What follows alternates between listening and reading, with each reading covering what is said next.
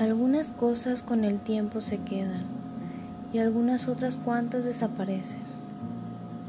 En la creación de nuevos momentos, la medida de la mirada se transformará. Se podrá cuestionar más o menos lo que es o lo que fue. No todo necesita ser comprendido. Hoy es un día y mañana será otro. ¿Cuántos días más se necesitan para limpiar el tiempo de la mente? ¿Cuántos días más se necesitan para admirar la belleza del presente? Mientras pasan y pasan los días, se acerca más y más, pero lejano aún.